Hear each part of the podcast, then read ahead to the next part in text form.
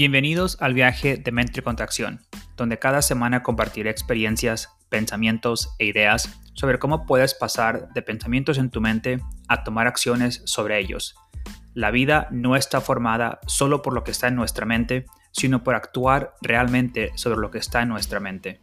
No es suficiente simplemente esperar, pensar y desear. Debemos tomar acción. La vida se vive verdaderamente en esos micro momentos que la mayoría echan de menos, en busca de los macro momentos que nunca llegan.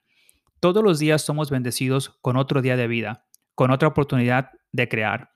El refrán dice que vivimos una vez y que debemos aprovecharlo al máximo, pero yo digo que morimos una vez y tenemos la oportunidad de vivir cientos de miles de veces.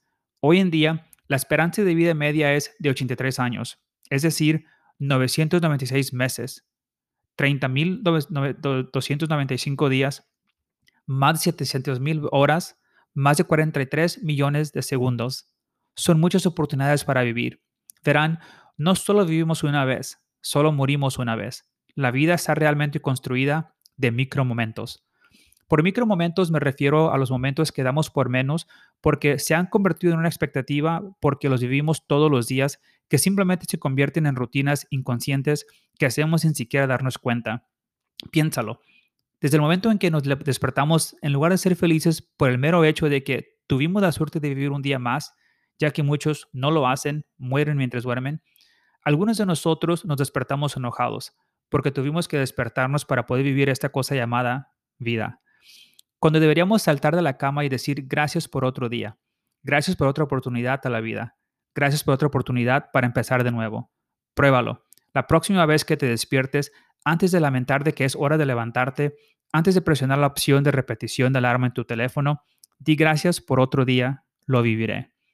Pruébalo y verás qué tan rápido cambia tu estado de ánimo.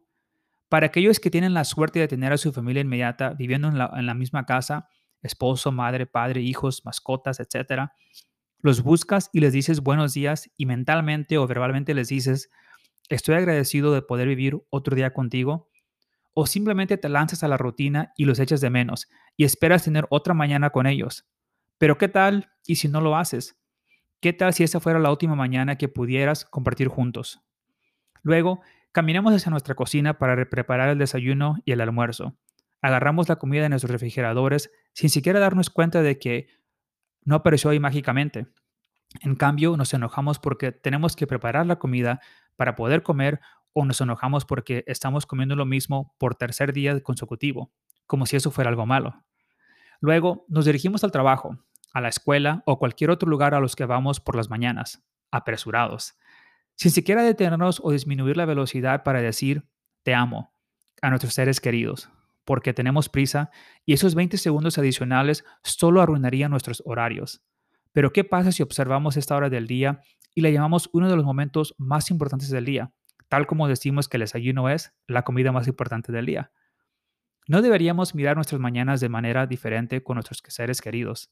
Creo que deberíamos considerar nuestras mañanas como la base de cómo será el resto de nuestro día, porque a menudo lo son, de muchas maneras que ni siquiera podemos comprender. Nos dirigimos al trabajo, nos ponemos a trabajar y nos quedamos en el trabajo molestos. Molestos porque tenemos un lugar al que podemos ir y generar un ingreso que hace posible nuestras vidas. Molestos simplemente porque en muchos casos no es suficiente desde un punto de vista financiero o de cumplimiento. Resentimos a las personas que nos rodean como si fuera su culpa cuando claramente tenemos el poder de elegir para cambiar las cosas.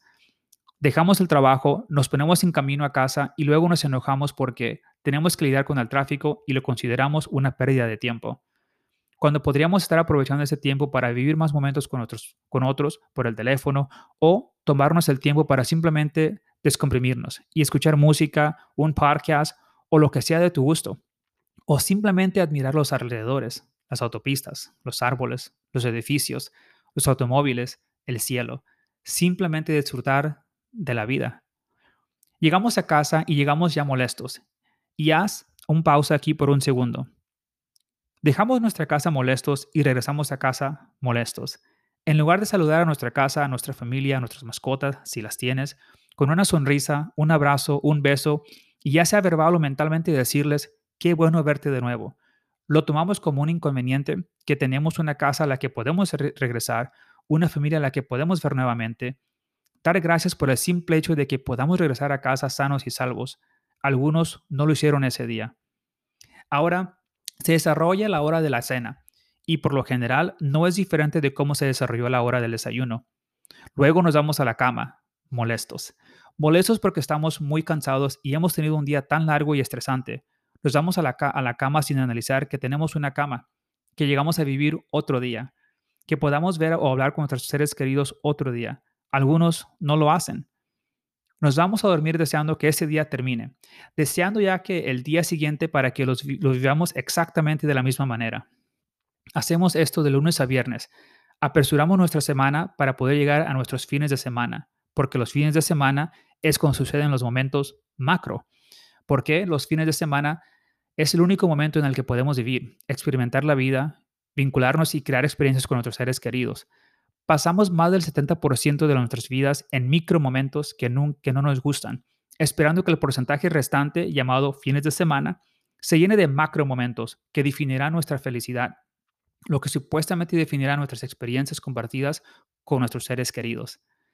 Hemos creado esta narrativa de vida que la vida solo se vive en esos macro momentos llamados fines de semana, cuando en realidad no es así. La vida pasa a cada segundo, la vida se vive a cada segundo, los recuerdos se construyen cada segundo, se están haciendo experiencias cada segundo, los momentos de unión ocurren cada segundo. La vida no sucede solo en los momentos macro, de hecho, la calidad de esos llamados macro momentos depende en gran medida de los micro momentos. Cuando le pidas a tu ser querido que confíe en ti en una situación importante de la vida, lo hará o no en función de todos los micro momentos que han compartido juntos. Así que hoy, toma la decisión consciente de vivir la vida siempre, olvidarte de los macro momentos y vivir la vida en estos micro momentos. Yo personalmente no celebro mi cumpleaños. ¿Por qué? Porque para mí estoy celebrando mi vida todos los días, no solo en mis cumpleaños. Hoy toma la decisión de analizar todas las cosas buenas que tienes y crear los mejores micromomentos posibles de cada una de ellas. No eches de menos esos micromomentos en busca de los macromomentos, porque esos macromomentos nunca sucederán si no creas bases fuertes con los micromomentos cuando sucedan cada segundo de tu vida. Vive, ayuda a otros a vivir y lo más importante, deja que otros vivan.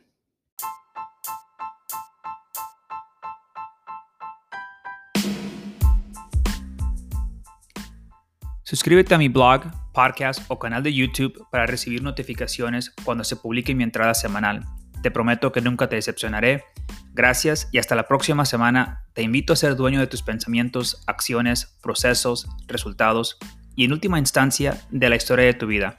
Lo más importante es que te reto a que pases de tener solo pensamientos en tu mente a tomar acciones reales, ya que no pasa nada hasta que se toman las acciones sobre esos pensamientos.